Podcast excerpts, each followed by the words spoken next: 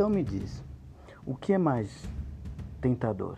Luxúria, ganância ou apenas o simples prazer? Daí que você se pergunta: o que o ser humano busca às vezes não é a própria destruição através do que ele mais anseia? Eu sou Jean Cury, seja muito bem-vindo ao podcast da Biblioteca do Fauno e hoje vamos falar sobre um ser abissal chamado o Pacto, ou como eu posso dizer, o colecionador de almas.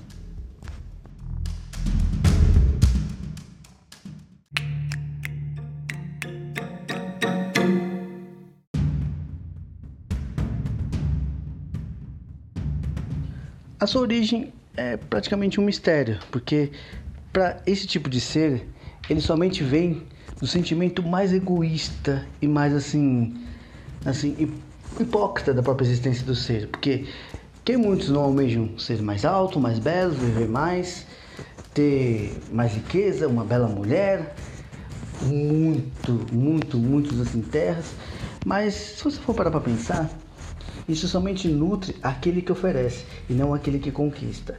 Por isso, o pacto ou colecionador de almas é nada mais e nada menos do que a vertente obscura da alma do ser humano. Então, querendo ou não, ele em si não é o culpado, ele somente é o advogado para sua própria sentença. Então, a sua origem pode ser desmistificada de qualquer fator, porque querendo ou não, ele é um ser criado por mim. Ah, nossa, me baseio também. Eu às vezes é, recrio aquilo que eu acho mais necessário. Então, quando você for ver meu livro, você vai adorar esse personagem. Vamos lá para a próxima vinheta.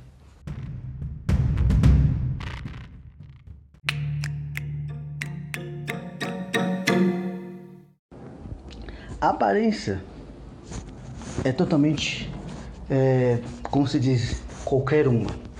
Seja um belo, ou uma mulher, ou um senhor, uma senhora, ele vem da forma que vai mais agradar a quem ele quer oferecer seus serviços.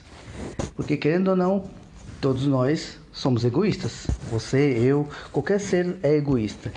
Não adianta você negar. Que eu ouvi você reclamando agora, mas brincadeiras à parte, sim, somos todos nutridos do próprio ego, a gente quer porque ser reconhecido, a gente quer porque quer ser é, mimado ou até mesmo é, alguém gosta da gente de uma forma que a gente mesmo não mereça e a gente às vezes não retribui. Essa é a grande verdade. Ou até mesmo a gente nem faz por merecer. E nisso, essa entidade já vai colocar todos esses pontos negativos como algo a ser lapidado com que ele pode ofertar. Seja uma mudança física, uma mudança é, financeira, de saúde, não importa, ele faz de tudo. Em questão que, em questão é, seus poderes são quase como os de um, um gênio ou um digim obscuro, só que ele já se mostra um ser que busca, ele não é um, uma entidade ou um ser assim é, dimensional que é encontrado, não, ele vai atrás daquela pessoa que pode ser numa encruzilhada, pode ser numa taverna, é aquele sentimento vazio que precisa só ser preenchido por algo mais é, obscuro ou até mesmo que afunde mais aquela alma no condenamento. Querendo ou não, ele é somente um, um álibi para os seus erros. Então, a aparência dele é somente uma vertente enganatória. Então, ele pode vir de qualquer forma, até mesmo de um ente querido simbolizando um sonho. Ele também não precisa vir fisicamente, ele pode também adentrar num sonho. Ó, personagem bem pragmático.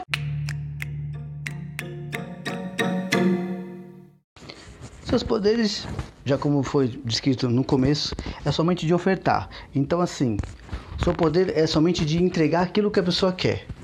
Seja ela uma coisa, até mesmo a entrega da imortalidade, seja até mesmo a entrega de poder, riqueza, é, luxúria, é, é uma coisa assim infinita. Ele somente precisa saber o que a pessoa quer.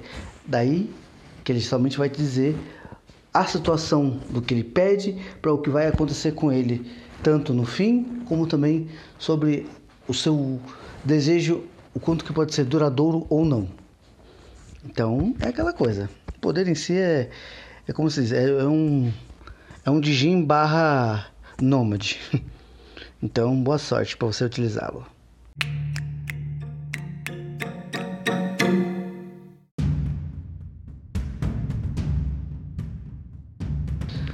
A fraqueza dele vai mais sobre um, uma forma contratual, como por exemplo, o contrato pode ser quebrado ou anulado quando for feito assim de uma menção mais pura. Isso aqui é uma dica para você, para você utilizar. Se uma criança, no seu sofrimento, pedir desesperadamente para ele e ele olhar aquele sentimento sobre uma lacuna que ele não entende, ele pode conceder essa, esse dom da cura já avisando para ele: o tempo de vida seu será diminuído somente pela balança que você me pede, ao que eu não acho justo carregar alguém sobre um, um, ato que não é egoísta, porque ele só vai somente amaldiçoar aquela pessoa por um ato egoísta, mas esse ato de uma criança querer a cura de uma mãe, ou às vezes de um irmão, ou de um pai, ou até mesmo de um cachorrinho, para ele isso é uma coisa muito estranha. Então, para ele, esse sentimento de retribuição, através até mesmo da própria vida, para ele é algo que ele faz, mas ele não consegue cobrar isso de volta. Ele, tipo, é quebrar as pernas. Mas também, em contrapartida, se uma pessoa já condenada, pode ser refeito o pacto, uma outra pessoa chegando e falando assim: eu substituo a sua sentença sobre um novo elo então, assim, é, diversidades muito assim. Ou também é aquela coisa, ele pode ser vencido também num combate, de uma forma bem difícil, porque os poderes dele são inimagináveis. Não são uma coisa divina, mas é algo que pode dar trabalho fisicamente, mentalmente e até mesmo espiritualmente. Mas nada que possa não ser vencido.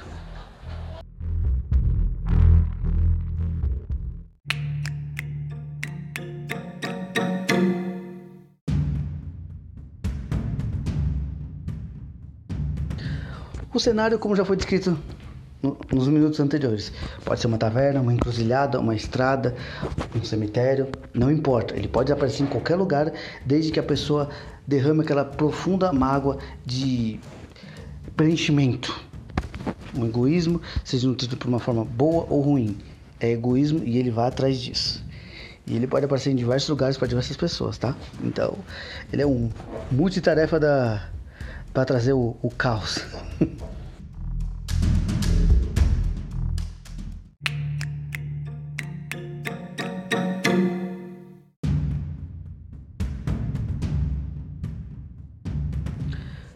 Na sociedade, ele pode ser um mito, uma lenda, um folclore, ou qualquer que seja a forma de interpretação, até entre bardos ou até mesmo entre religiosos.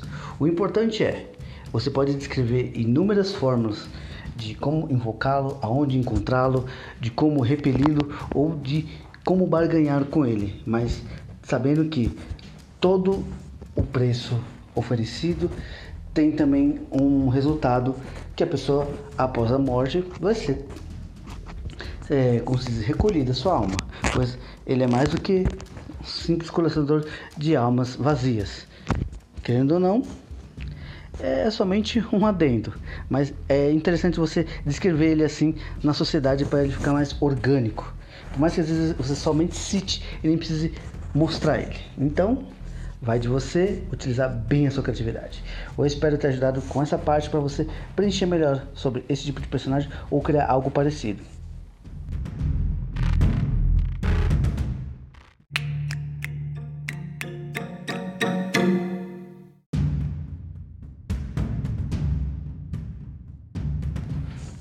Agora, na sua necessidade, ele pode somente ser um easter egg enigmático, somente, uma alusão, ou somente um folclore.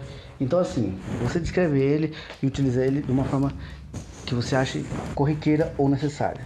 O importante é, ele vai ser utilizado na minha obra, mas eu já digo logo por bate pronto. Me sentiria muito honrado se você utilizasse na sua obra, conforme eu já tenha registrado na minha. Porque querendo ou não, é quase como um easter egg e uma forma de gratidão de, de você falar assim, ó, o que eu li sobre o que você criou, eu somente estou utilizando conforme você me deixou.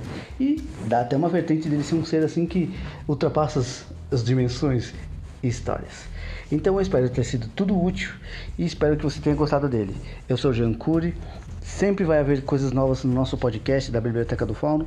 Eu espero enriquecer com mais coisas assim que possam agregar tanto a literatura fantástica e outros gêneros que eu quero abordar conforme o tempo e a evolução do nosso podcast.